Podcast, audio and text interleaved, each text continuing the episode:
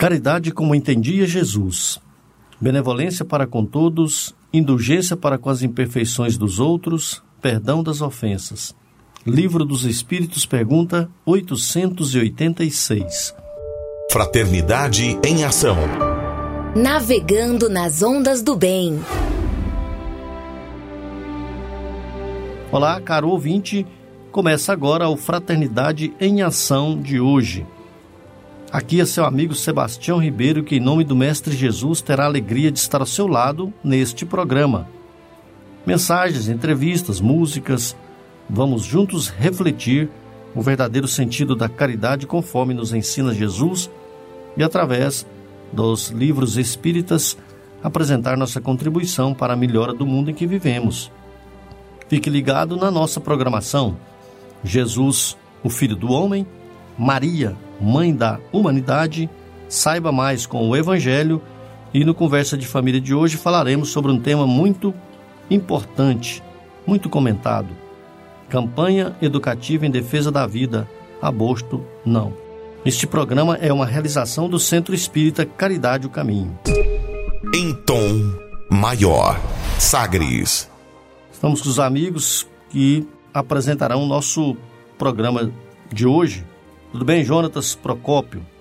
Tudo bem, Sebastião. Prazer mais uma vez estar presente. Que Jesus possa nos acompanhar nesse dia de hoje e que a gente possa aprender um pouco mais e ensinar um pouco mais do que a gente sabe no dia a dia.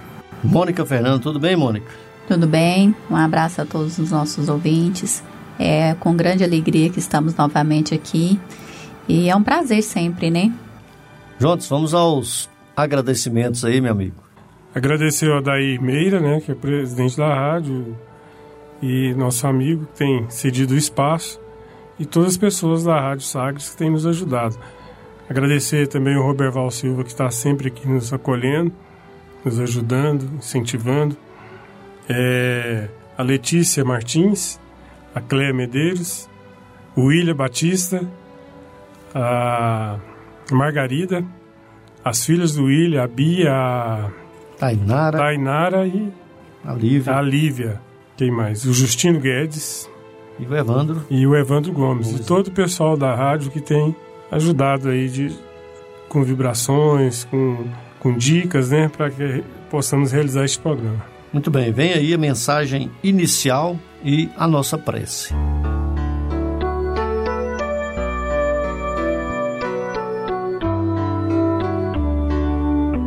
Fé e Natureza. Chico Xavier e Emmanuel. Livro Juntos Venceremos. Lição 21, página 59. Conquanto espinheiral em que se desenvolve, a roseira confia e produz braçadas de flores. Não obstante ser esquecido por milênios no subsolo, o carvão confia e se transfigura no brilhante raro apesar de conduzida ao calor intenso do forno, a argila confia e se transforma no vaso da eleição. Embora tosquia, que periodicamente a desnuda, a ovelha confia e prossegue fornecendo a lã em que se agasalha o homem contra o frio. Assim também ocorre nas crises do mundo. Se sofres e choras, confia no poder misericordioso que nos dirige Encoraja-te e caminha. Tudo por agora será problema ou desgosto, provação e sofrimento em teus passos. No entanto, se continuas trabalhando e amando, compreendendo e servindo, confia em Deus e encontrarás pela frente o melhor do melhor.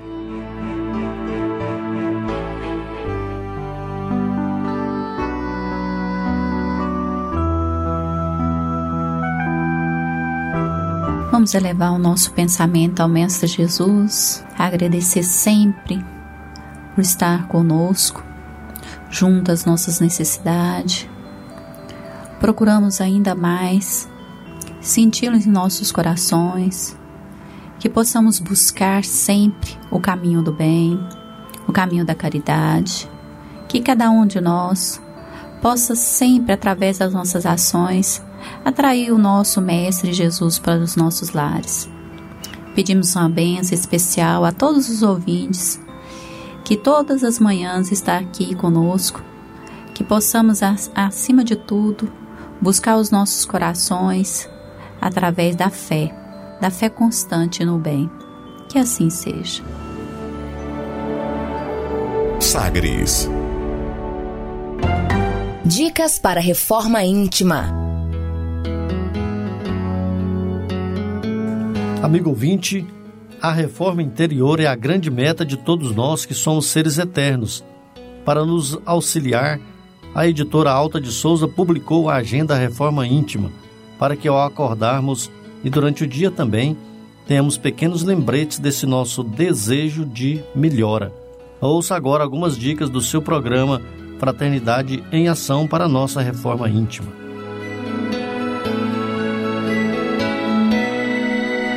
Reflexão e vivência em torno do Evangelho.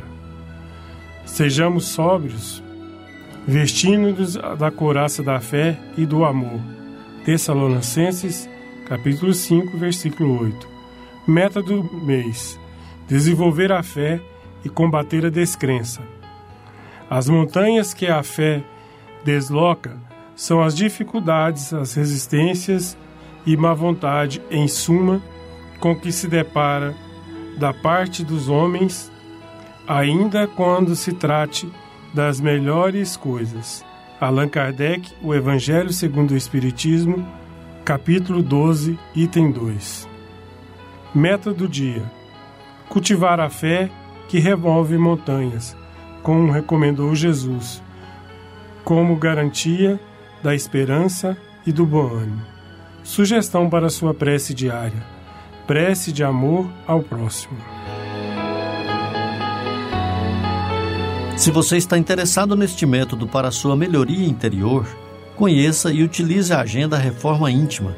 Ligue para a Livraria e Distribuidora Vantuil de Freitas no WhatsApp 99281 9661. 99281 9661 e peça seus livros de reflexão, de estudos, livros de esclarecimentos e também a nossa agenda de reforma íntima que auxilia o nosso equilíbrio interior. Fraternidade em ação. Ondas de amor à luz da doutrina espírita. Segundo Joana de Ângeles, todos precisamos de algo que nos auxilie a enfrentar com tranquilidade os problemas e a solucioná-los, a suportar as dores e a superá-las, a compreender a necessidade das lutas e vencê-las, a manter o bom ânimo e não tombar em erros. Foi pensando nessas questões que escolhemos a passagem evangélica de hoje, no Saiba Mais com o Evangelho segundo o Espiritismo, com nosso amigo Djalma Freitas.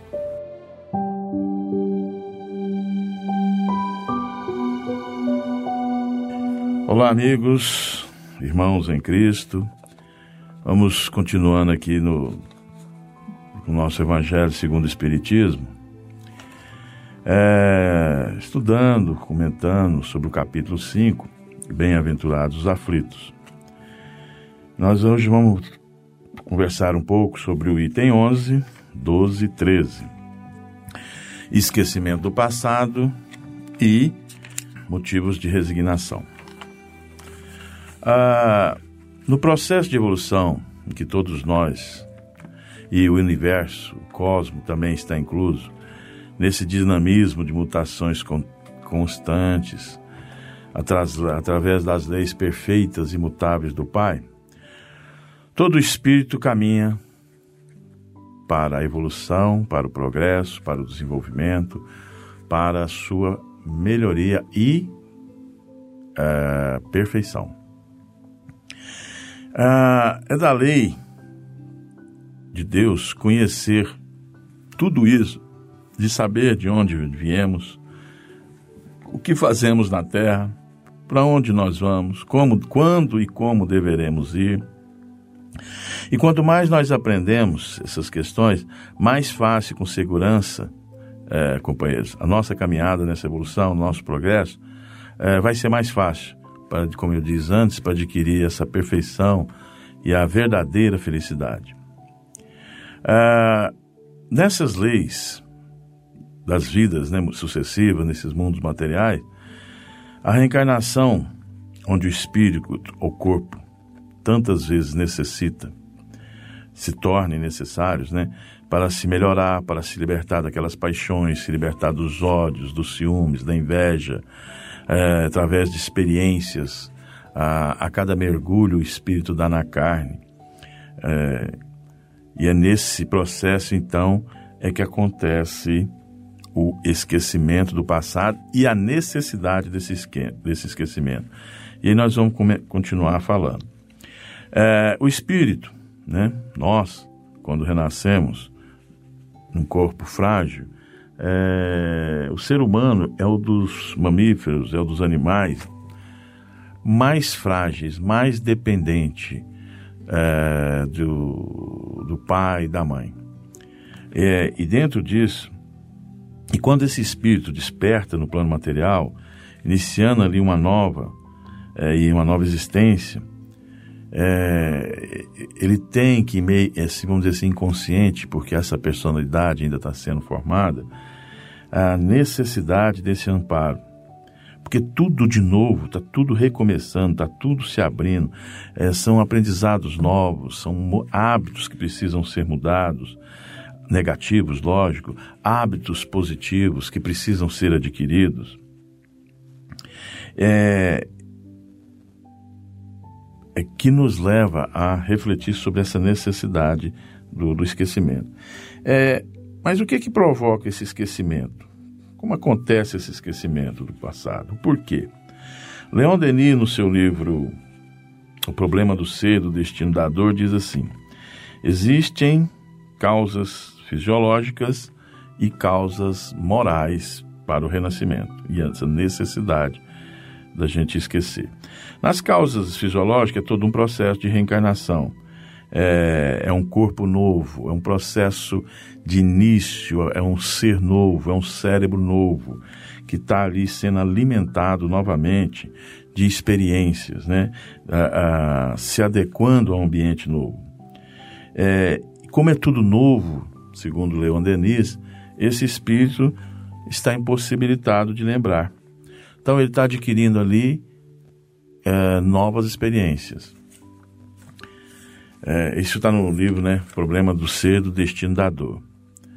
É, todavia, todas essas experiências que esse espírito vai adquirindo vão sendo arquivadas. E vai estar no perispírito ou no que a gente chama do inconsciente pré-anímico, né?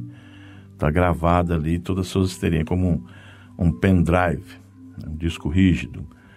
Uh, referente às causas morais, segundo Leon Denis, é a necessidade desse esquecimento para que o espírito possa adiantar. Se não houvesse o esquecimento, sua evolução seria talvez impossível, porque os preconceitos, né?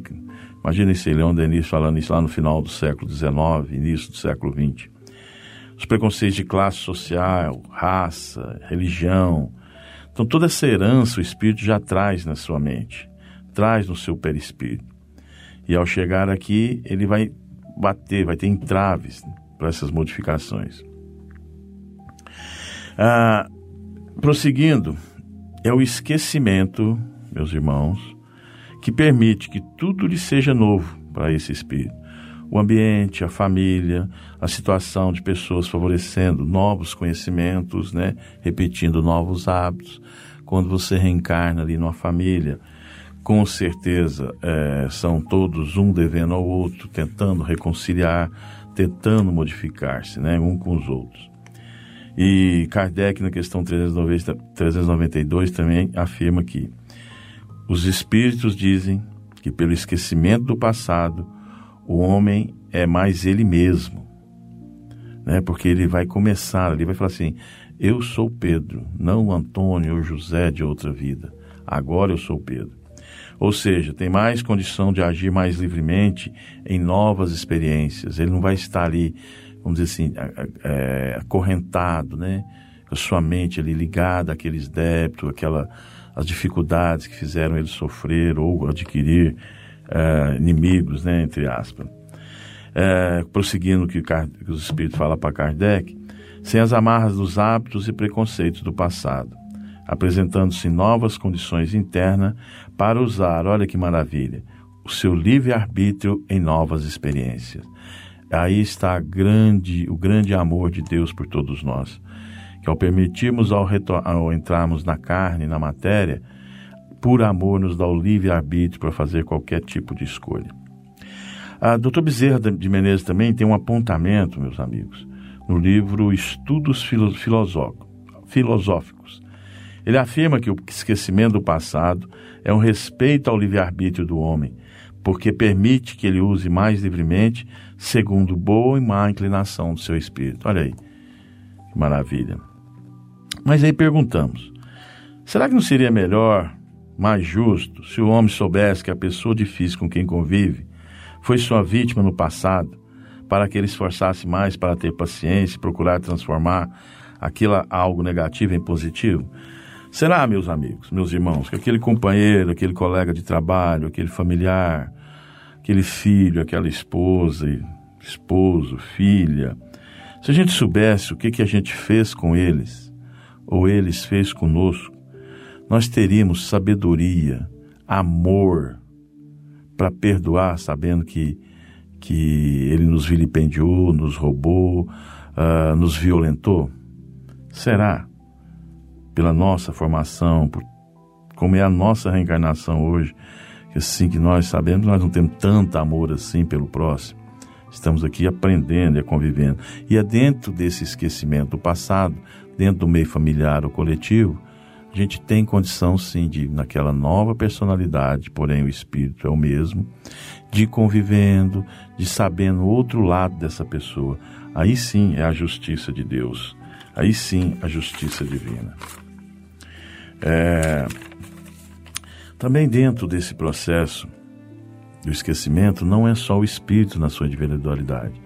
Há necessidade também é, do esquecimento passado da coletividade, do bairro, países, estados, né? É, é, a recordação de mundos religiosos, essa convivência nossa, essas guerras religiosas, guerra por raças, também está aí a necessidade de esquecermos, de convivermos. E se a gente der um exemplo igual essas, esses refugiados que saem da África, da Ásia e vai para a Europa, Olha aí, uh, será que num momento esses que estão chegando não prejudicou os que hoje estão nesse local mais confortável? Não é uma oportunidade que Deus dá para redimir coletivamente? Pense nisso, com vontade, com acerto. No livro também do, do Leon Denis, Depois da Morte, ele diz assim: é, o esquecimento do passado é também uma necessidade da coletividade sobre isso que a gente está falando. A recordação de vidas passadas estaria também ligada ao do passado dos outros, o que perpetuaria os ódios, a discórdia entre inimigos e desafeto. E os criminosos estariam marcados, não encontrando ambiente propício à sua reabilitação. Está lá no livro Depois da Morte, do Leon Denis. Pessoal, quisera o amor e a misericórdia de Deus que toda reencarnação, que é o que Deus quer para nós, fosse uma nova vivência e o esquecimento do passado sempre a base é, de conviver integralmente um com os outros, adquirindo novas experiências, novos hábitos, né, que a gente já diz, respeitando um ao outro. E a renovação, essa mudança, esse novo, ele só vai se processar, lógico, se a gente não lembrar do passado. Se a gente viver experiências novas um com o outro, é, compreendendo a dificuldade um do outro, entendendo a dor de outro, e aí a gente vai observar a bênção que é a misericórdia de Deus, que o homem nos deu nesse momento uh, de transição para esse esquecimento. Vamos falar agora então um pouco sobre a resignação, motivos de resignação, por que, que a gente deve ser resignado, aceitar as nossas dores, nosso sofrimento, uh, sobre dor e sofrimento. A dor, ela é obrigatória, o sofrimento é opcional. Só sofre quem quer sofrer. Só sofre quem se permite fazer escolhas erradas. e ao corrigi-las, a dor ela é imprescindível e nós só vamos é, corrigindo as nossas faltas, nosso engano, através de dores. E bem sabemos que essas dores no mundo nada mais, nada menos que pagamentos nossos das nossas faltas cometidas no passado e também nos dias de hoje. Algumas ou até muitas faltas que a gente faz hoje, a gente sofre por elas e, consequentemente, atrai as dores. Ah, e se sofremos, é porque somos devedores perante as leis de Deus. Sempre.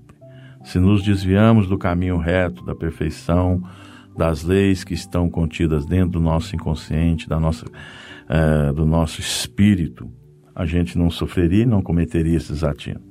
Mas, já que temos que suplantar, superar esse sofrimento e essas dores, uh, esse, essa parte Kardec nos traz de ter, ser resignado com ela. É, quando a gente aceita e se resigna de todo o nosso sofrimento, a gente vai colher o fruto desse aprendizado, com certeza. As nossas dívidas vão ser reduzidas quando a gente aceita mais, é, se resigna, ah, ah, compreende, tolera. Nós seremos consolados, tornamos, enfim, vencedores do nosso processo de evolução. Mas de outro modo, quando a gente não aceita a resignação, nos rebelamos, nos revoltamos, nos indignamos, acontece tudo ao contrário. A gente perde o frito, fruto que deveríamos colher. As nossas dívidas sim são aumentadas, porque você já traz no bojo aquelas e mais essa das não aceitação, porque não aceitando você provavelmente vai ser levado à cólera, a insatisfações, a irritações e pode iniciar um novo processo kármico. E, enfim, continuamos como perdedores da vida. Enfim, resignar-se, pessoal, é submeter-se às leis divinas, às leis de Deus, é aceitá-las, é o jugo que Jesus diz lá no seu, no seu Evangelho. E André Luiz também diz assim: a resignação, olha que lindo, tem o poder de anular o impacto do sofrimento. Então, quando você está sofrendo por motivos morais, por doença, por abandono, uh, por perda de um ente querido, por perda, por desencarne, por afastamento, por uma perda de emprego, por um prejuízo financeiro, para, ora, busque em Deus é, estude o que foi que aconteceu, o porquê disso e o remédio, a solução é a gente resignar-se. Não resignar-se no sentido de cruzar os braços e esperar que a providência divina faça tudo por nós. Não. É resignar-se, é aceitar e ir em frente, sem revolta, sem é, tristeza, sem autopiedade, sem autopunir-se. Resignar-se é levantar, olhar para cima, ver esse sol que brilha, acreditar em Deus, ter fé em Deus, por Jesus no coração, rogando a Ele, aos seus mentores, para que você possa vencer. Ah, e para finalizar, meus amigos, eu queria dizer um trecho de um, de um poema, de uma música antiga, ah, que alguns vão até lembrar. Olha que maravilha que ela fala sobre sofrimento e dor. Ela é grande, mas eu vou só ler o primeira estrofe. Sofre a tua dor resignadamente. Sofre como eu sofri por ti também. Sofre que a dor vai ensinando a gente a amar e um dia querer bem. Obrigado e até a próxima. Fraternidade em Ação. O momento de crescimento espiritual na Sagres. Muito obrigado aí. Nós agradecemos aí, né, o nosso amigo Djalma Freitas por ter trazido a reflexão do Evangelho segundo o Espiritismo deste dia. Bem, caros amigos, caros ouvintes, nesta edição temos a alegria de contar com Cíntia Victor para falar sobre a campanha educativa em defesa da vida. Uma campanha em benefício da defesa da vida no esclarecimento do aborto, né? Nós temos essa entrevista, com uma entrevista muito boa, né, Mônica? Uma entrevista esclarecedora com a Cíntia, que realiza aí essas as campanhas educativas em defesa da vida nos bairros ali da região noroeste, né? Jardim Nova Esperança, Jardim Curitiba e todos aqueles bairros ali, bairro da Vitória, nas escolas, né? Nas várias escolas públicas, particularmente na, na, nas escolas que no horário noturno, né? Foi uma alegria, né? Estar aqui presente aqui e ter esse esclarecimento. Muito bem, então nós vamos à nossa entrevista com Cíntia Victor. Cíntia é companheira, trabalhadora do Centro Espírita Irmão Áureo, do Jardim Nova Esperança. Nós vamos falar a respeito do aborto. A Cíntia participa de uma equipe que também faz palestras nas escolas Pois nós vamos dar o contato né, da equipe aí, da Cintia da equipe, para alguém tiver interessado aí em fazer palestras sobre o aborto. Bem, Cíntia, seja muito bem-vinda ao nosso programa. Gostaríamos aí de, a guisa de saudação, já perguntar para você é, o que é o aborto. Oi, Sebastião, tudo bem? É, o aborto, o que é o aborto, né? Nós temos aí dois tipos de aborto o aborto espontâneo e o aborto provocado. O aborto espontâneo é aquele aborto que a maioria da população até o terceiro mês acontece sem nenhuma interrupção dessa gravidez. Agora o aborto provocado, que é o aborto que, nós, que é o tema de hoje que nós vamos falar, é o da interrupção da gravidez num período que o feto, né, que o bebê, ele não pode é, se proteger. É um dos crimes mais é, difíceis mesmo, porque é um ser muito frágil que não tem nenhuma condição de defesa. Então, ele, o aborto ele viola um direito básico nosso, que é o direito à vida, que na nossa própria Constituição fala que a gente tem direito a essa vida. Então, quando se interrompe, está violando esse direito.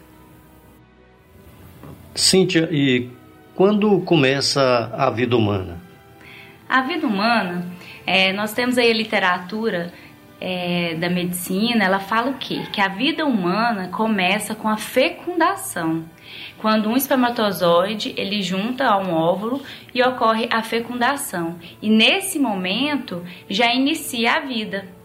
Não precisa de ser cinco semanas, de ser dez semanas. Então, nesse momento que já acontece os batimentos do coraçãozinho, a primeira ultrassom que a gente vai, faz a ultrassom endovaginal, já a gente já escuta o batimento cardíaco. Então, já ocorre a vida ali naquele momento. Um dos, uma das literaturas da medicina, um dos embriologistas, descobridor da síndrome de Down, o John Langdon Down, ele fala muito sobre isso, sobre o início da vida humana, que é na fecundação. Certo, Cintia. E, e nesse processo, nós falando aí da, da, quando é que se dá o início né, da, da, da vida, que você falou muito bem aí que é no momento da fecundação, esse, é, nós queremos também é, às vezes há aquelas perguntas em que a, a mãe, ou mesmo quem estimula o aborto, diz que nós, né, as mães, têm direito ao, ao corpo. E nós podemos matar o, o bebê que está dentro do, do ventre da mãe? Já que então, já é vida, né? Isso, isso é uma ótima pergunta, porque como a gente falou que a vida começa na fecundação, então já existe no ventre da mãe uma vida. Então, como tirar Sim. aquela vida, como aquela vida faz parte do corpo da mãe? Não é extensão, né? Existem duas vidas, a mãe e a criança, né, o feto que está ali. Por isso, como eu tinha falado, que na primeira ultrassom a gente já vê o batimento é, cardíaco da criança, existindo duas vidas. Certo. A Mônica também está conosco aí. Mônica Fernanda, pois não, Mônica. Sebastião, está chegando aqui no nosso WhatsApp uma pergunta da nossa ouvinte. Então, é, a, primeiramente, a gente é um, um agradecimento à Cíntia, né, de estar aqui novamente claro. conosco aqui é, de um tema tão importante para a sociedade hoje em dia, que é a questão do aborto. Então, nosso ouvinte, com muito carinho, né, tem a dúvida aqui, então nós vamos é, colocar no ar aqui a pergunta do nosso ouvinte. Certo, pois não. Olá, meu nome é Fabiola, é, sou do Centro Espírita Bittencourt Sampaio, sou professora da cidade de Goiânia e gostaria de fazer uma pergunta. Quais são as consequências é, físicas e espirituais do aborto para a mulher que, que, que comete o, o ato e também para o feto? Quais são essas consequências? É, em relação às consequências, né? Como foi a pergunta aí, consequências físicas. Nós sabemos que após um procedimento cirúrgico, que é a extração aí do fato, é, do feto, é, a, essas consequências físicas são várias, como a, o de, descolamento da placenta, o útero ser perfurado, é, várias consequências que no momento a mãe não importa, né? Porque a adolescente, a gestante, ela não importa porque ela não quer ter aquele bebê. Mas com o passar do tempo, com os 10 anos, vamos supor que agora financeiramente ou profissionalmente ela não pode ter a criança, mas daqui 10 anos ela resolve ter a criança e aí já não acontece mais é, o, o, a, a gravidez, por quê? Pelo descolamento ou talvez também pela perfuração do útero. Então, essas consequências físicas nós temos que é, avaliar, nós temos que repassar para a mãe saber que além dessas consequências aí de perfuração e tudo, até o câncer de mama, porque os hormônios são todos inseridos na mãe, na gestante e depois é cortado por uma interrupção. As consequências psicológicas Sabemos que hoje em dia é, a saúde mental está cada vez mais debilitada e com é, e com processos de depressão, de vários tipos de síndrome, e aí a gente percebe que com o aborto ocorre essas, esses tipos de doenças psicológicas. Por quê? Porque da mesma forma que ele é colocado, inserido é, no útero, ele também ele é retirado e aí sim tem o remorso, a culpa e causando esses, esses vários tipos de doenças psicológicas.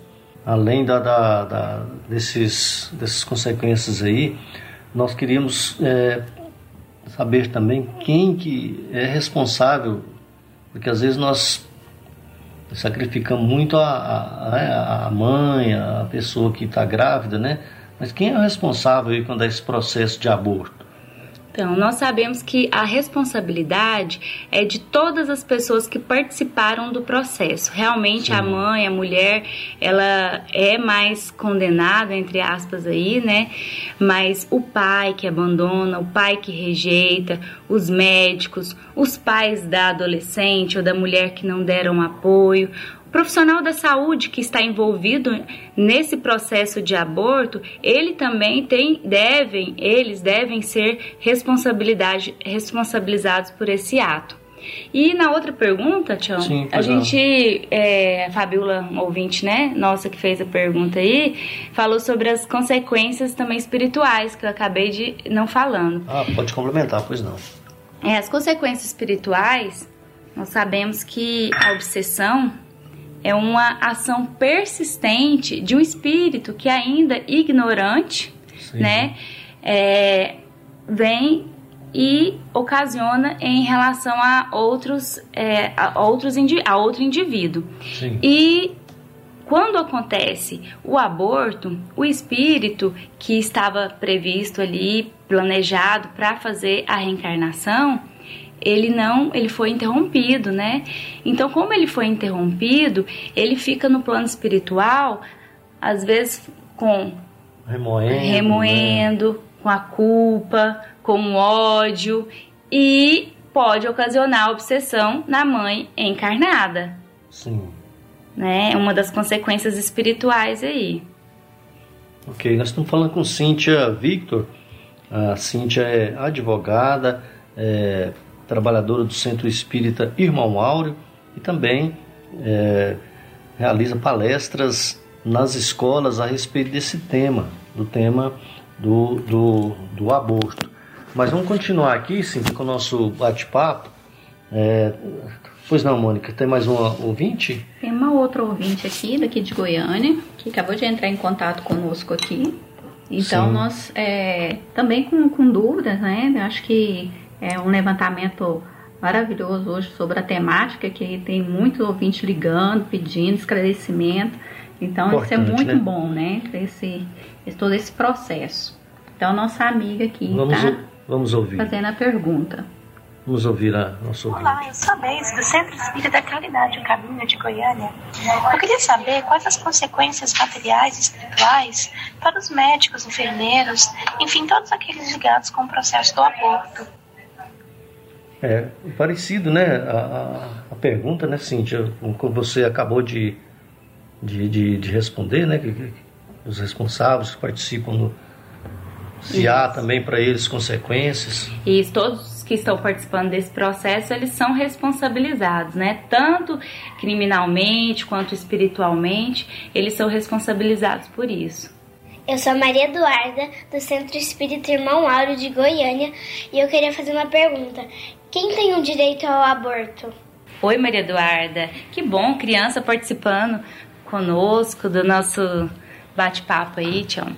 É, bacana, né? Muito bacana. É, ela perguntou quem tem direito ao aborto. A única pessoa que tem direito a fazer um aborto, o Livro dos Espíritos traz pra gente, Kardec, que é para proteger a mãe, a saúde da gestante, a saúde da mãe. Se houver risco à vida dela, aí sim pode se realizar o aborto. Isso traz também outra questão, né, Mônica, é a respeito da, da, da mulher estuprada. Então, a mulher estuprada, ela não tem direito de cometer o aborto? É, Tião, isso é uma questão, né, polêmica, mas a gente é, percebe que é bom perguntar se fosse a criança que tivesse cometido o crime, e aí? Foi a criança que cometeu o crime? Não foi. Então a gente não pode pensar que um crime vai cobrir outro crime, porque o aborto é um crime da pior espécie. Então, se a mãe que foi estuprada, ela não tem estrutura psicológica para é, conceber essa criança, criar essa criança, a gente tem aí a sociedade, os órgãos governamentais para facilitar a adoção, a entrega. A mãe, se ela quiser, ela não pode nem é, ter esse contato com a criança. Ela pode, assim que nascer, ela pode chamar o conselho tutelar, ele já pega a criança, já leva no juizado da infância e juventude, porque o juizado da infância e juventude ele tem mais de 3 mil é, pretendentes no Cadastro Nacional de Adoção para fazer esse, essa adoção. E não tem vinculados, não tem crianças vinculadas. Então a gente percebe que se a mãe quiser, ela não precisa cometer esse crime, ela pode doar essa criança, que é um ato de amor. Então a fila está grande para, para adoção, né? É, o, a, muitos pais e poucas querem, crianças. querem adotar, né? Sim. Pois não, mãe. É, eu, eu faço parte do cadastro nacional né, para adoção e sei muito bem, né, a questão de querer ter um filho. E a gente fica assim triste, né? Porque quando a gente não tem essa possibilidade, né, dói muito. A gente vê quem tem possibilidade aí abortando, retirando uma vida. E o cadastro, né, ele, te, ele, facilita isso, o cadastro nacional. Então tá ali à disposição. E muita gente, como eu, querendo adotar. Se a mãe não tem a estrutura psicológica, ela já passa direto para a pessoa que quer adotar, né? Ela não precisa ficar com a criança, né? Então, como se diz, não, precisa, o aborto não é uma justificativa, né? A gente tem que ver que ah, muitas das vezes a gente percebe que a vida é o melhor caminho e nós temos vários caminhos para conduzir. Não, o aborto é, não é esse caminho que é o ideal, né? Então a adoção aí a gente percebe tem tanto a, é, é, casas que acolhe, né? Dá toda estrutura. Então a gente percebe que é, quando a gente fala de aborto aí, é uma questão que o que direito é esse, né? Que muitas mulheres falam, né? Eu sou dona do meu corpo. Exato. E aí, Mônica, com você, a Cintia, tocando esse assunto aí da, da do estupro, há, há, mães que após é, a gravidez e a criança nascer, às vezes se envolve de tanto, tanto sentimento que às vezes nem, é, nem tem coragem de se desfazer do filho, né? Nós temos casos aí, vários casos, é. né, em que que há aí essa, essa, esse envolvimento aí de sentimento realmente da mãe pelo, pelo filho. Bem, nós podemos entrar também, Cíntia, nos métodos contraceptivos. Podemos falar um pouquinho a respeito do, do, do, dos, desses métodos que, que, que impedem a fecundação? Sim. É, nós temos aí os métodos contraceptivos que não são abortivos, que é a camisinha, né, um preservativo que impede a fecundação. E nós temos também os métodos abortivos. Os abortivos é a pílula do dia seguinte e o DIU. A pílula do dia seguinte, ela é abortiva, porque ela funciona como se fosse uma roleta russa. Ela pode ser tomada até 72 horas após a relação sexual Sim. e aí pode ocorrer a fecundação ou não. Então você fica à mercê ali de de matar ou não a criança, vamos falar dessa forma. E a gente vê também que a pílula do dia seguinte, ela tem uma carga de hormônio em relação ao contraceptivo contraceptivo comum de, de entre 6 a 20 vezes a mais. Então ela faz com que ocorra a menstruação mesmo e ocorrendo esse aborto após a utilização dela. E o DIL, é, outro método também abortivo, é por quê? Por que ele é abortivo? Porque ele pode ocasionar até a morte da usuária, porque o DIL, se, se ocorre a gravidez a gestante, a mulher utilizando o DIU pode ter, ter a gravidez nas trompas, pode ter tipo, é, gravidez com exceções e ocasionando a morte da usuária dependendo da forma que foi utilizado. Sim, inclusive algumas doenças, né? Essas, esses processos, por exemplo, o DIU. O DIU é, pode também aí é, favorecer algumas doenças inflamatórias, né? Me parece isso. que tem isso nas suas palestras, né? É, tem as inflamações pélvicas, porque obstrui, é, no caso, as trompas, Sim. e aí pode ocasionar até a esterilidade da mulher. Cíntia, também a gente vê que a maioria das pessoas né, principalmente o jovem, busca muito a internet hoje, né, como fonte de pesquisa. E a gente percebe assim que é, o ideal seria procurar né, um médico, né, um ginecologista para orientação. E, e, a gente percebe que não é bem isso que acontece, né? Então a gente vê que é, a busca através da internet acaba fazendo a sugestão ao aborto e não o contrário, né? Sim, a gente vê aí que hoje em dia para tudo a gente usa o Google, né? O doutor Google. E então a gente tem que ter muito cuidado com isso, porque no nosso país é, o aborto não é legalizado, né? E em outros países é legalizado. E o país que é legalizado, às vezes ele coloca coisas na internet onde os jovens têm acesso a isso. E aí ele começa a ensinar como se fosse normal acontecer o aborto é, antes da 12 segunda semana, que é o projeto de lei aí do nosso país apesar da gente, como a gente falou lá na entrevista, lá no início, que a partir da fecundação já ocorre vida. Se já ocorre vida, já tem batimento cardíaco e já é um crime, já é a morte, né? Bem, nós estamos falando com Cíntia Victor, do Centro Espírita Irmão Áureo. A Cíntia está trazendo para nós o um assunto sobre é, o aborto em suas, seus vários aspectos. A Cíntia que também é advogada trabalhador do Centro Espírita Irmão Áureo, é, faz palestras na campanha educativa em defesa da vida. Né, nós falamos aqui que a Cíntia, junto aí com o pessoal da equipe, essa equipe é participa da campanha educativa em defesa da vida. Nós vamos fazer aqui um breve intervalo, vamos ouvir uma mensagem e uma bela música. Daqui a pouco nós retornamos é, para prosseguir com o nosso bate-papo com Cíntia Victor, falando a respeito da vida sim, aborto não. Jesus, o Filho do Homem.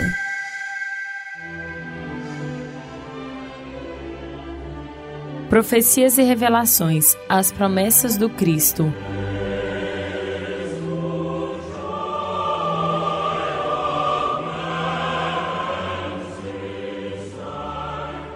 Tendo visto a palavra do Divino Mestre, antes de se estabelecerem no mundo as raças adâmicas nos seus grupos insulados, aguardaram as reminiscências das promessas do Cristo, que por sua vez as fortaleceu no seio das massas, enviando-lhes periodicamente os seus missionários e mensageiros. Eis porque as epopeias do Evangelho foram previstas e cantadas alguns milênios antes da vinda do sublime emissário. Os enviados do infinito falaram, na China milenária, na celeste figura do Salvador, muitos séculos antes do advento de Jesus. Os iniciados do Egito esperavam-no com suas profecias. Na Pérsia, idealizaram a sua trajetória, antevendo-lhe os passos nos caminhos do porvir. Na Índia Védica, era conhecida quase toda a história evangélica, que o sol dos milênios futuros iluminaria na região escabrosa da Palestina, e o povo de Israel, durante muitos séculos, cantou-lhe as glórias divinas, na exaltação do amor e da resignação, da piedade e do martírio, através da palavra de seus profetas mais eminentes. Uma secreta intuição iluminava o espírito divinatório das massas populares. Emmanuel do livro A Caminho da Luz.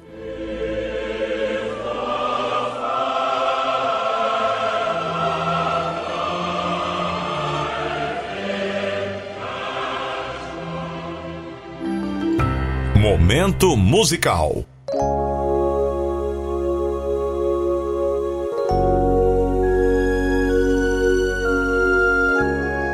Olha, mãe, não tenha medo. Renunciar é um grande mal. Em você pulsa uma vida. Abortar, crime fatal.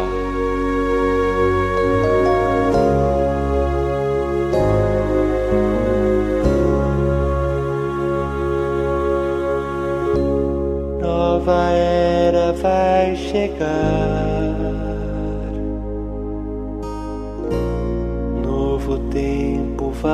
Brilhar.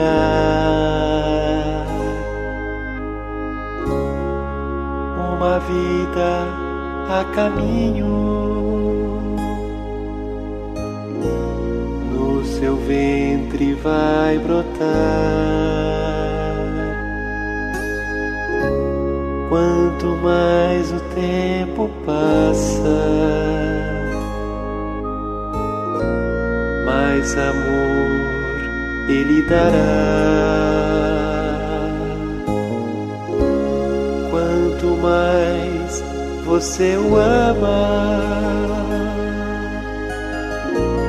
mais feliz você será. essa vida vem surgindo um caminho de amor, um gesto de carinho fez em ti uma nova flor.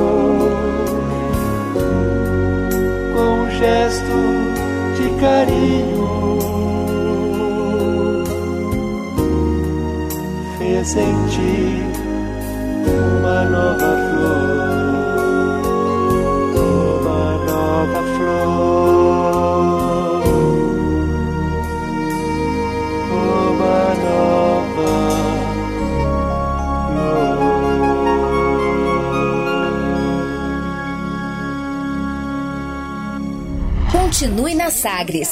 Daqui a pouco tem mais. Fraternidade em Ação.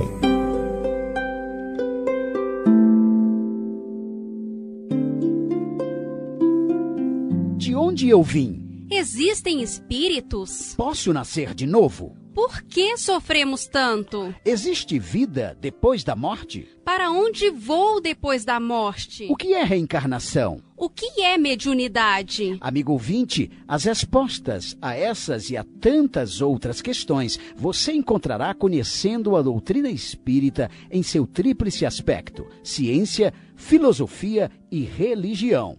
Procure uma instituição espírita em sua cidade.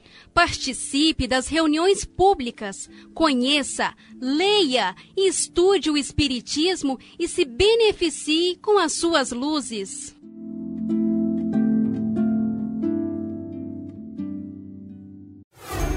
De volta com mais. Fraternidade em Ação. O seu momento de crescimento espiritual na Sagres.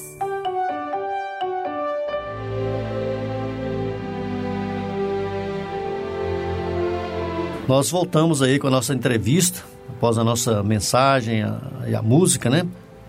A entrevista com Cíntia Victor, que está falando sobre a campanha educativa em defesa da vida, esclarecendo a respeito do aborto.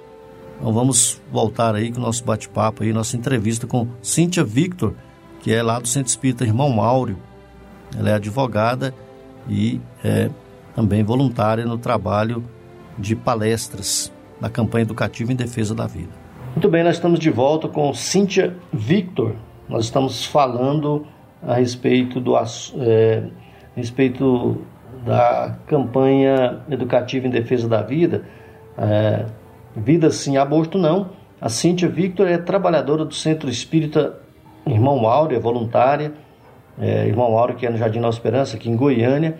E a Cíntia também participa da equipe que é, realiza palestras educativas né, das escolas, a campanha educativa em defesa da vida. Cíntia é advogada e está trazendo para nós as várias, tirando as várias dúvidas nos vários campos, né, é, físico, é, espiritual e também campo das leis. Parece que tem uma outra participação, Mônica, pois não? Nós temos uma participação da ouvinte aqui com algumas dúvidas do primeiro bloco. Sim, pois não. Olá, meu nome é Doralice, participo do Centro Espírita Allan Kardec de Itaberaí e também das obras sociais Espírita Aprendiz de Jesus aqui de Itaberaí. Gostaria de saber de você ah, os danos para o espírito, tanto da mãe que provoca o aborto, que causa o aborto, como para a criança que está sendo abortada, esse espírito que viria nessa criança, essas consequências causadas pelo aborto. Esse espírito, o espírito e o, fe, o feto, né, a mãe e o feto. Vai acontecer um processo ali é, de ódio, de vingança no espírito que não conseguiu reencarnar.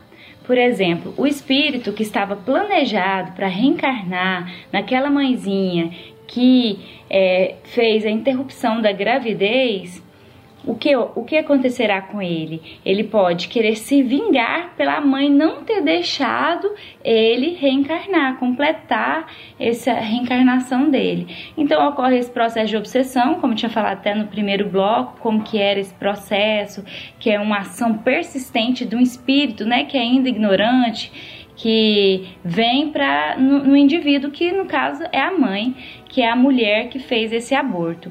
E a consequência em relação à mãe, a mãe ela pode ficar com é, dificuldades é, para engravidar, não só fisicamente, porque espiritualmente o perispírito dela ficou também é, gravado esse, essa, interrupção, essa interrupção da gravidez. O que, que é esse perispírito? Perispírito é uma ligação do espírito com o corpo físico. Então, tudo que acontece na nossa vida física aqui é gravado nesse perispírito. E aí vai influenciar nas próximas reencarnações.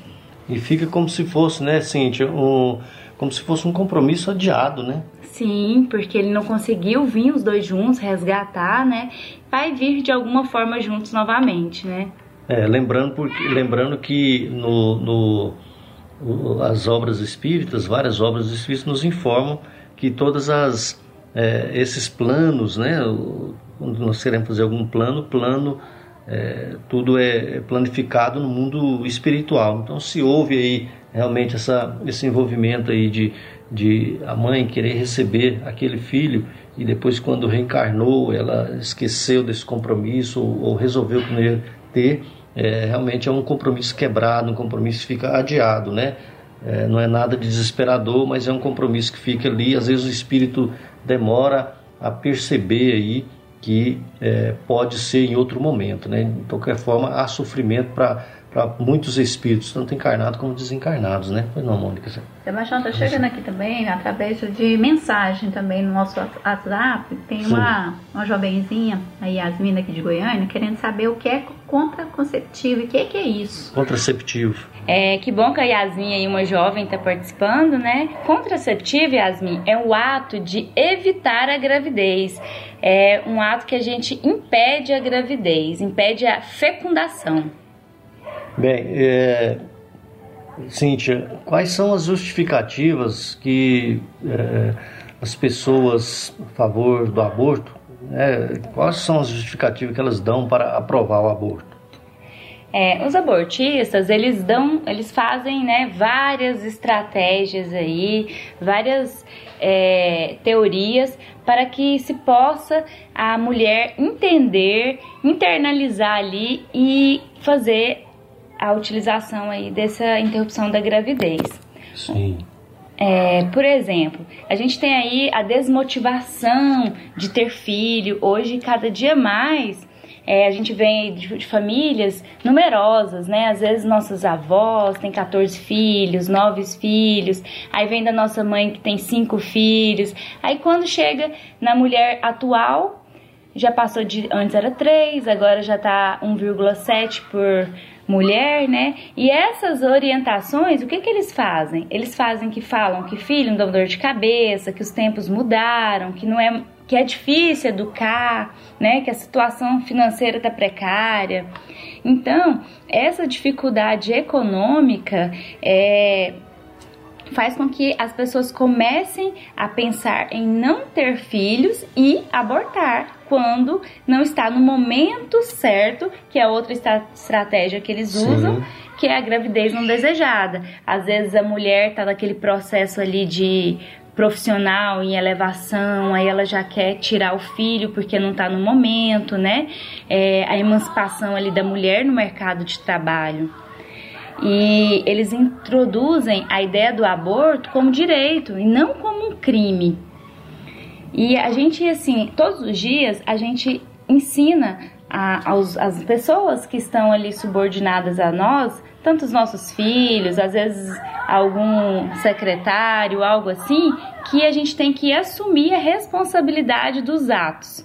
Sim. E os jovens atualmente, quando a gente tem isso em mente, a gente tem que colocar para ele que se teve a relação sexual, então ele tem que assumir a responsabilidade daquele ato. Não é simplesmente ir lá e fazer o aborto, interromper a gravidez, tem que assumir a consequência ali daquele ato. Certo. E as pessoas falam também da superpopulação, né, Cíntia?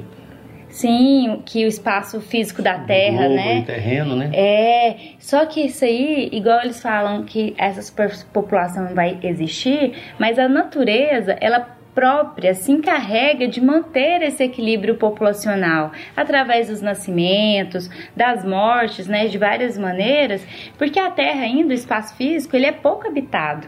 Então a gente percebe isso que é- ela, a natureza mesmo, ela se equilibra. É, lembrando também que Deus, nosso Pai, provê tudo, né? E é, às vezes as pessoas que é, falam da, da situação econômica também, né?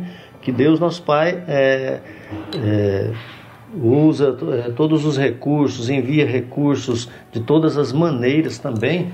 É, ele, como Pai, né, como Criador, ele certamente provê isso aí. E isso aí nós vemos nos, nos, nos, nos conteúdos espíritas, nas várias nos vários estudos religiosos aí, que Deus, nosso Pai, também provê isso aí. Ele tem os recursos necessários que às vezes nós, é, como você relembrou e como você lembrou de várias justificativas e as várias estratégias para as pessoas, é, para as pessoas é, cometerem esse, esse ato do, do, do aborto, que é um assassínio, né? É, matando no ventre da mãe crianças indefesas. Bem, é, mais uma questão, é, Mônica? Nossa, é. Dessa... Antes, desculpa, antes, é, Cíntia, vamos falar a respeito do controle da natalidade. Sim, tem vários países, né, que tem já esse controle de natalidade. E a gente percebe que essas é, ideologias aí, essas teorias, elas estão presentes em muitos países de desenvolvidos. Né? E aí colocam pra gente como nosso país ainda em desenvolvimento que não tem esse controle. Mas será o quê? Esse controle vai causar o quê em nós? Esse controle de natalidade ele pode causar até um colapso mundial. Porque aí vai é, a população vai cada vez mais ficando idosa e os jovens é, com dificuldades até no mercado de trabalho, porque se a população vai ficando idosa, não vai tendo crianças para serem jovens e para ser a mão de obra do país. Então a gente percebe que esse controle atualmente é, aqui no país ele não é não é viável, né? Sim. É, não e é a gente viável. vê lá na, nos países europeus lá a dificuldade que é, né? Que é uma população já idosa, né? Sim. Então já tá tendo essa consequência desses atos, né?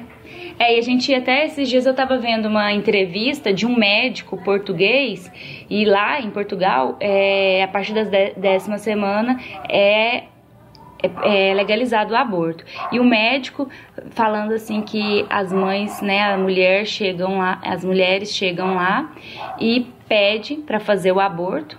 E ele, pela maturidade espiritual que ele tem, ele não faz o aborto. Ele, pela ordem moral, ele não fala de religião, mas ele não faz o aborto porque é, tem um livre-arbítrio, né? Tanto, tanto lá quanto a gente sabe que na doutrina espírita e, e na nossa, nossa vida mesmo, nós temos o livre-arbítrio, conforme que as leis de Deus, elas estão gravadas na nossa consciência. Então, conforme as, os a nossa consciência, a gente vai fazendo ali as é, nossas atitudes. Sim, e, e aí você já até adiantou, Cintia, nós íamos realmente perguntar isso para você, as, as consequências para a sociedade, né?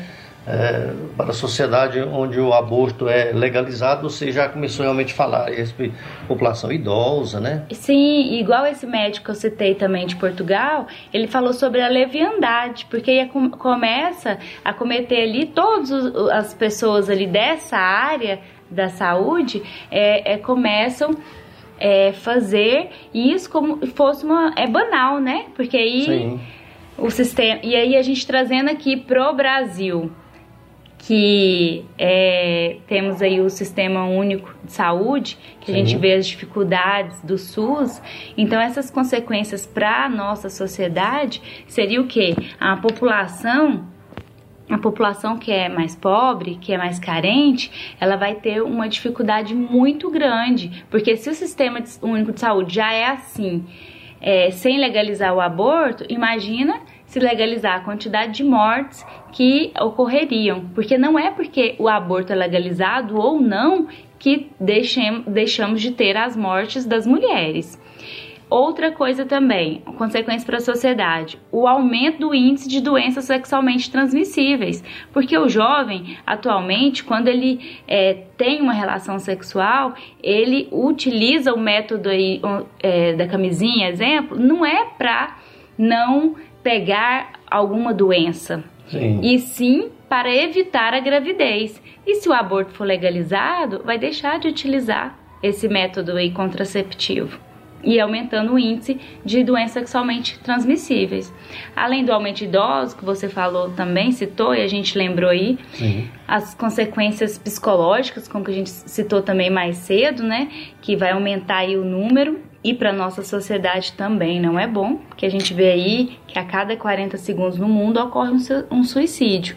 Imagina uma coisa a mais, né? Um distúrbio a mais. Outra consequência, né? Em vez, ao invés de resolver um problema, você Adquirir outro. adquire outro problema, né? Muito bem.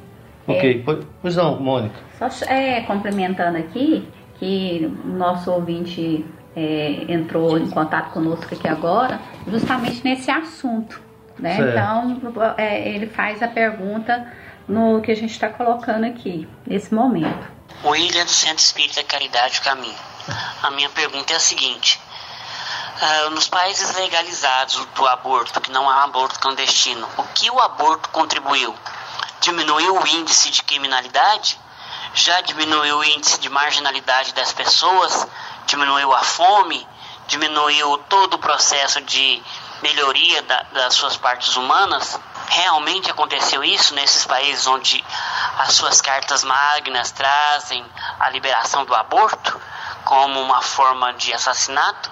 É, William, isso mesmo. A gente vê, William faz essa pergunta, né? Já respondendo, que a gente sabe que não diminuiu. A gente sabe que quando a gente começa a olhar os índices de mortes é, de mulheres que fizeram o aborto clandestino e o aborto em outros países que são legalizados, às vezes o, o índice ele é maior onde o aborto está legalizado. Porque, igual eu tinha falado antes, a gente tem uma clínica aqui que é muito, muito respeitada. Tião, não sei se você sabe qual que é, ali perto, ali na perto da T63, Instituto Prêmio ali, é uma clínica muito é, asepsia, toda forma ali de infecção é barrada, né, nessa clínica. Muito boa. Não é porque a mãe, a mulher, está fazendo o aborto lá, que é um hospital de classe A, e uma mãe que está, uma mulher que está fazendo um aborto no SUS, elas têm as mesmas chances é, de morrer. Claro que conforme a asepsia, vai ter mais mortes. E a gente percebe então que legalizando o aborto, quem que vai sofrer mais?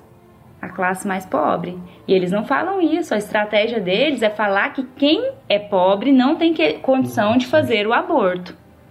Pelo contrário, né? A gente percebe que o, o, o problema só vai agravar cada vez mais e a dificuldade extrema, porque a gente se na vida, né? Por exemplo, a gente chega hoje numa central pública, a gente percebe que a saúde já tá difícil, né? De salvar. Agora imagina para É, chega uma, exterminar. uma mulher querendo abortar e chega uma pessoa ali infartando. Qual que vai ser atendido primeiro? Então a gente tem que pensar nesse sentido, né? E isso não coloca, né? A- o- os que estão aí tentando patrocinar o aborto não coloca isso, né? Essas justificativas. É, é, Cíntia, Cíntia Victor é voluntária lá do Centro Espírita Irmão Auro, no Jardim Nova Esperança, e participa da campanha educativa em defesa da vida, né, nessa campanha, realizando palestras nas escolas ali na região, na região Noroeste. noroeste, né, Cíntia? Nós queríamos que você falasse um pouquinho a respeito dessas, dessas palestras, é, aonde, é, além das escolas, vocês fazem em outros locais, é, se vocês... É, Estão disponíveis, né? Exato, Sim. disponíveis também para fazer em outros locais que alguém possa é, solicitar, enfim. Sim, nós... Fala um pouquinho dessa campanha. É, atualmente, né, fazemos essa campanha educativa é, em relação a esse tema contra o aborto, em defesa da vida.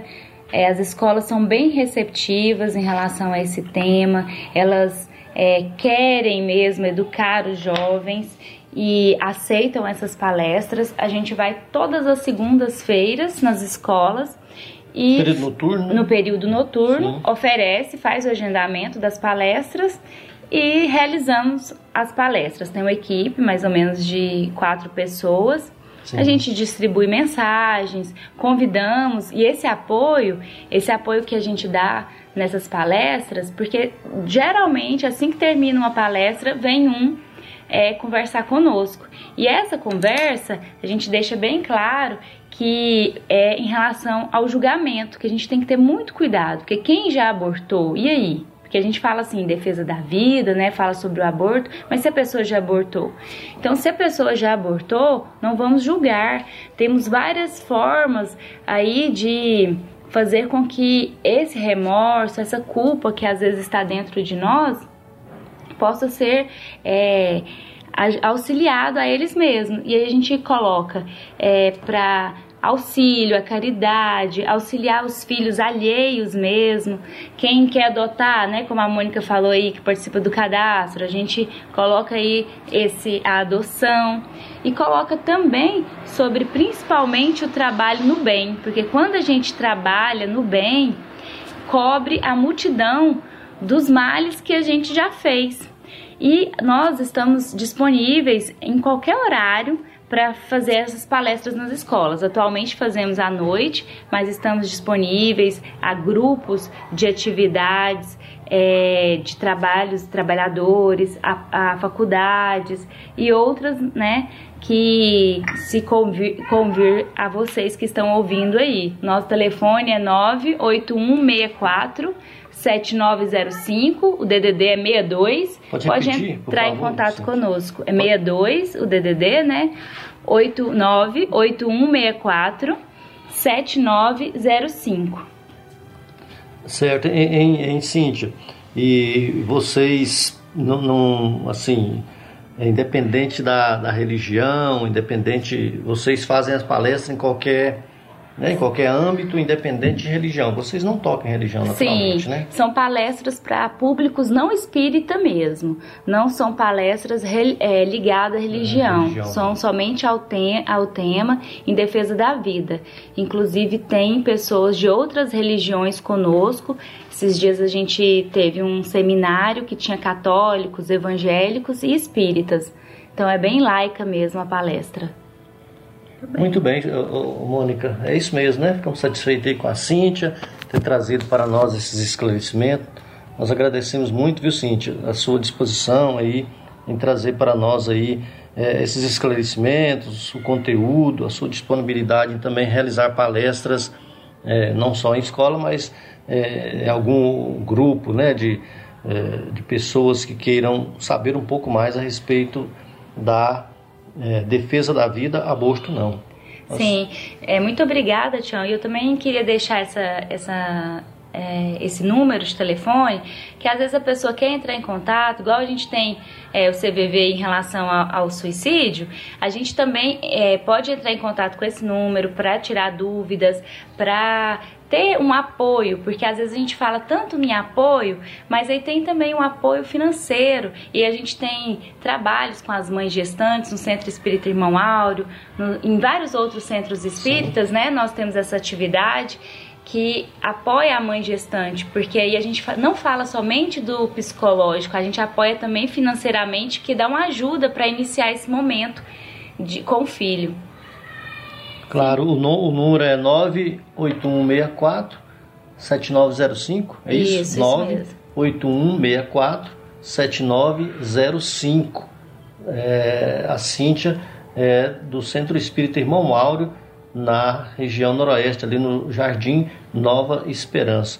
Muito obrigado, viu, Cíntia, pela sua participação aí conosco. Pois não, a última. Os agradecimentos dos nossos ouvintes, tá mandando mensagem aqui, falando que adorou a participação, que respondeu todas as dúvidas né, que eles tinham. Então, eles estão agradecendo muito aqui. Ah, que bom. Obrigada aí pela oportunidade. Bem, agradecemos, né, Mônica?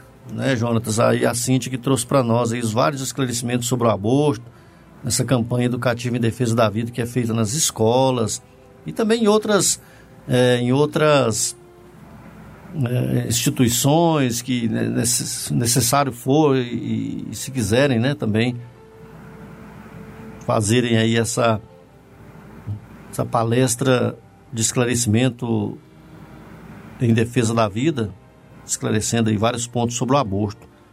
Muito esclarecedor aí é, este conteúdo que ela nos trouxe aí, tanto na área jurídica como na área é, vamos dizer, religiosa também, né? e também é, na, na, parte científica. Ela esclareceu muito bem. Bom, então chegamos aqui no momento dos abraços é, aos amigos aí, né? Nosso programa está cada vez mais atingindo companheiros que estão trazendo para nós aí seus, né, deixando seus nomes para serem citados. Nós vamos é, citar alguns companheiros hoje aqui, nossos amigos aí que estão sempre nos acompanhando e também falar particularmente aí, Jonas, do Centro Espírito Caridade Caminho, completando aí 28 anos, né? Dia 15, 15 de maio, 28 anos. É, parece que foi ontem, né, Sebastião? A, o trabalho iniciado lá na Vila São Paulo como posto de assistência, né? Se tornar um centro de bênçãos na região norte ali, né? E é muito importante porque muita sementinha foi plantada, muito, muitas crianças evangelizadas, né, muitas mães, né, e muita família, né, porque o Centro de Caridade, o caminho é a casa da família, né. Exatamente, e você lembrou bem, né, as experiências que tivemos com várias crianças que hoje são pai de famílias, né, é, também as mães, as mãezinhas, tivemos atendimento às mães de rua, né, várias mães que deram à luz ali na nossa instituição. É, é, muitas dessas crianças hoje já são é, estudantes, algumas já casaram, né? Ou seja, é, a Casa Espírita, Centro Espírita Caridade do Caminho, naquele trabalho da Casa Amor de Mãe, atendendo aí as mães é, vulneráveis, né? As mães de rua Muitas mães foram atendidas, nós temos convivência com vários jovens aí que são filhos dessas mães, que às vezes já desencarnaram algumas, mas que as famílias é, auxiliaram aí na, no apoio. E essas mães puderam dar, dar à luz. E esses filhos dessas mães hoje estão aí é, contribuindo com a sociedade, né, Jonas? É, e, e ali, Sebastião, foi apoio, né, nós, é, como o programa de hoje falou, né, a vida, né? Campanha contra o aborto, ali realmente era, na essência e na prática, a, a verdadeira campanha contra o aborto, né? Porque apoiava aquelas mãezinhas, né? Que queria, queria deixar os filhos, né? Na, na, abandonado ou não dar à luz mais é, e cometer o aborto, né? Então ali elas se achegavam, né? Com muito amor que era recebido ali pelas pessoas e realmente desistia dessa ideia. Isso mesmo. É. É, e a Cintia falou isso aí na nossa entrevista, né? Falou a respeito do apoio, né? Do, do amparo que essas mães também necessitam. Bem, vamos mandar um abraço aqui para os nossos amigos, né? Lá do Centro Espírito Caridade Caminho, completando aí 28 anos de existência, nossa Casa Espírita.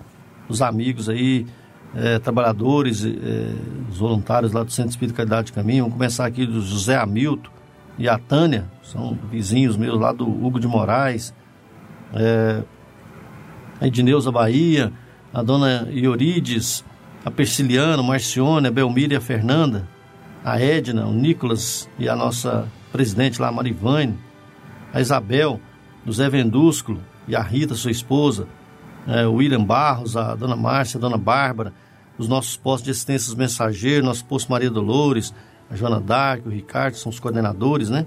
Os nossos amigos, o Regis da Fundação, o Ailton da Vila São José, a Dona Cândida e o seu Walter, também são da Vila São José. A Dona Cândida participou lá do início do, da fundação do nosso Centro Espírito Caridade de Caminho, né? quando era posto de assistência ali na Vila São José, perto ali da antiga cerâmica. A, do, a Marta e a Ana Carolina também são da Vila São José, o Zé Augusto Teles ali do Recanto do Bosque, o Zé Pereira Dona Luz são trabalhadores também do Caridade de Caminho o João Amâncias Gilmenes, o Carlos Ferreira, Dona Umbelina, Nirlene, o, o Emilson a Dona Rosa, já falei, né? A Gelva, Luiz, Marivaldo, o Januário, a Dona Terezinha, o Rony. O Rony também foi trabalhador nosso lá, companheiro nosso. A Luciete, o Jânio, são filhos da Dona Terezinha. O seu Josias a Dona Vera em Itaberaí, o Diógenes e a Itoraí. A Wanda e a Janaína são ali do setor Perim. O Pedro e os seus filhos, né? A, a Duda, o Matheus, a sua esposa Cintia, que foi a nossa entrevistada, grande abraço aí. A Valquíria lá em Campinas, o Jobel, Francisco Lima lá em Ceará, a Deus Helena no setor universitário, o Carlinhos, né? Carlos Dias, professor Carlos Dias, que também está nos acompanhando, a sobrinha da Joana, aquele Lourenço lá em Portugal, a Clarice em Paris, a Aparecido Rio Doce, a Jaci, o Paula, a Daiane, a Nayane, né? Tomé e o Dione no Jardim Curitiba, o Tarcísio em Goianésia, a Jane, o Rogério Neto em Trindade e a Zezinha Cidinha e o Zezinho no Jardim Novo Mundo. E também o seu Eurípides Mendes no Faz Salvilha. Também quero mandar um abraço para o Wilton Tiradentes e a Sandra, que sempre estavam nos ouvindo, a Genesi e o Deus Dete. Mandar um abraço pessoal da Redenção, a minha irmã, a Carla, o Enoque, todo o pessoal da Redenção que está nos ouvindo o pessoal do, do bairro Santo Antônio, Parque Santa Cruz, né, que tem uma comunidade espírita muito grande ali também, que está nos ouvindo, né, Jardim Olímpico. Mandar um abraço muito especial para Dona Zélia. Dona Zélia está com a gente quase 10 anos, né, ouvindo os nossos programas no rádio. E mandar um abraço especial para a Lúcia e para Talita e a Ana Beatriz. Aqui, ó, o Rafael do Sebastião, o Zé Hilário e a Silvana. Eu estava esquecendo dos meus amigos Zé Hilário, Silvana, Maraísa e também o Lazim e o Rodrigo. E também eles acordam lá a Gabriela para assistir o, o, programa nosso aí também. Grande abraço para sua família aí. É isso? isso? Muito bem. E os aniversariantes da semana, Letícia Tavares, é Rogério Alves do Caridade, Neide Castro, Wanda Aparecida, nossa Vandinha, ó. Abração. Marcos Antônio de Inhumas, Rejane da, da Geralda, também fez seu aniversário essa semana. E vamos pedir um abraço pro ouvinte Matheus, do Pedro Henrique, né? Filho da Cindy, que falou que era para fazer um abraço especial para ele, tá, ô Matheus? O nosso ouvinte aí, ó. Nossa criança aí que ouve aí a gente todas as manhãs. Abraço para todos, né? Da Casa Esperança lá de Inhumas, em especial o senhor Moacir, que cobrou da gente, mas a dona Heloísa, que é os pais da Bárbara, da Natália da Hermínia, e toda a família de Inhumas aí. As casas espíritas também de Taberaí, né? Todos em geral, em especial lá da Fazenda Barreto, lá, que também pediu, que é o seu Hélio. Pediu um, um grande abraço para todos. Seu Fazenda Valdemar. Barreto, lá em Itaberaí, né? né? Seu Valdemar também pediu um abraço. E todos nós aí que estamos sempre buscando o caminho do bem e os nossos ouvintes anônimos aí. E um especial também para minha mãe, porque a minha mãe agora está cobrando também. Isso. É a dona Maria Cândida. Isso, dona Maria Cândida. Minha mãe também, dona Almerinda. Um grande abraço para minha mãe.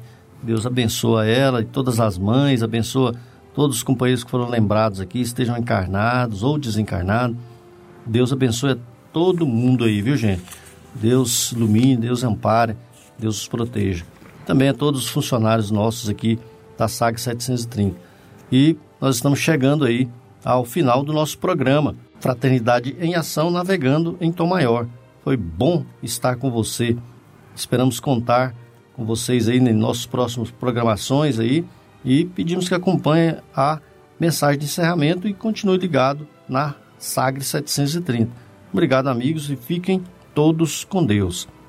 E nós convidamos a você para ouvir agora histórias e experiências de um espírito compromissado com a evolução do nosso planeta. Maria, Mãe da Humanidade. Maria, Mãe da Humanidade. Do livro Maria, Mãe de Jesus. Lembrando Maria, nossa mãe.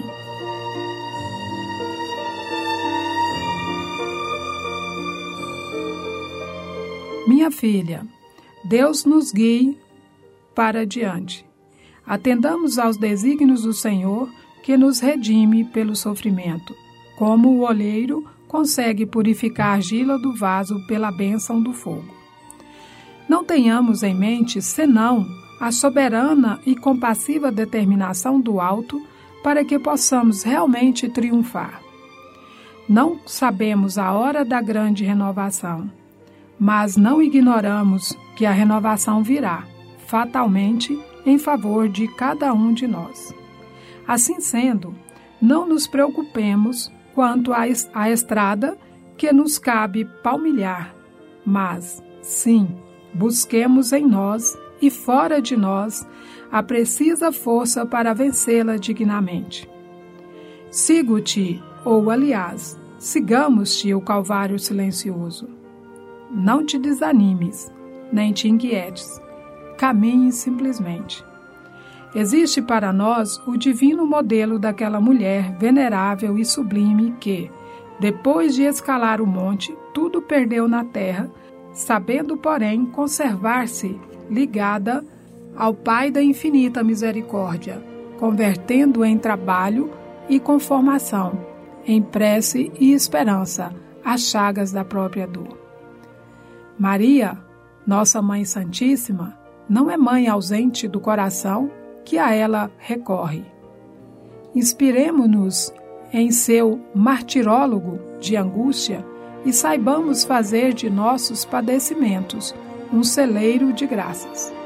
A aflição que se submete a Deus, procurando-lhe as diretrizes. É uma âncora de sustentação, mas aquela que se perde em desespero infrutífero é um espinheiro de fel. Soframos com calma, com resignação invariável, de mãos no arado de nossos deveres e de olhos voltados para o céu. É preciso coragem para não esmorecer, porquanto, para as mães, a renúncia como se converte em alimento de cada dia. Recordemos, porém, nossa Mãe do céu e sigamos com destemor. Não te faltará o arrimo das, das amizades celestiais que te cercam e, pedindo-te confiar em minha velha dedicação. Sou amiga de sempre que se considera a tua mãe espiritual. Zizinha.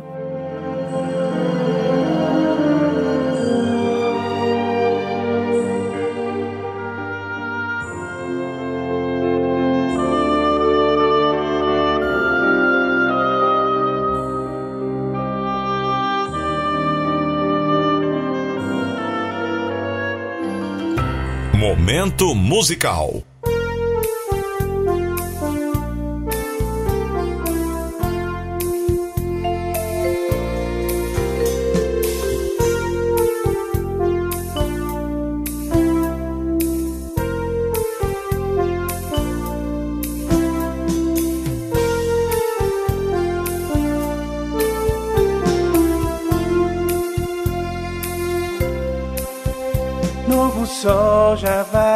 Surgir, nova flor se fez botão. No ventre da mãe já bate um novo coração. Nova luz se fez no céu,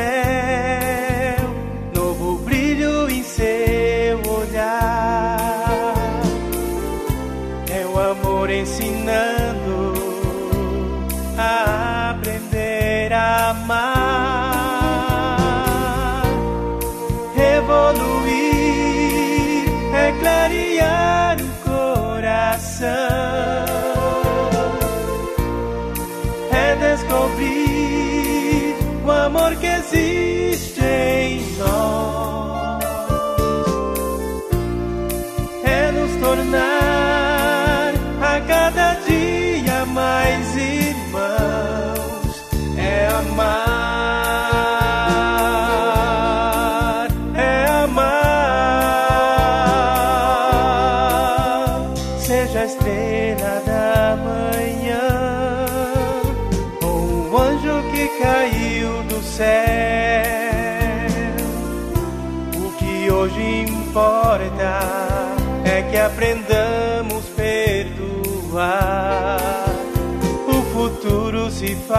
I go. Oh,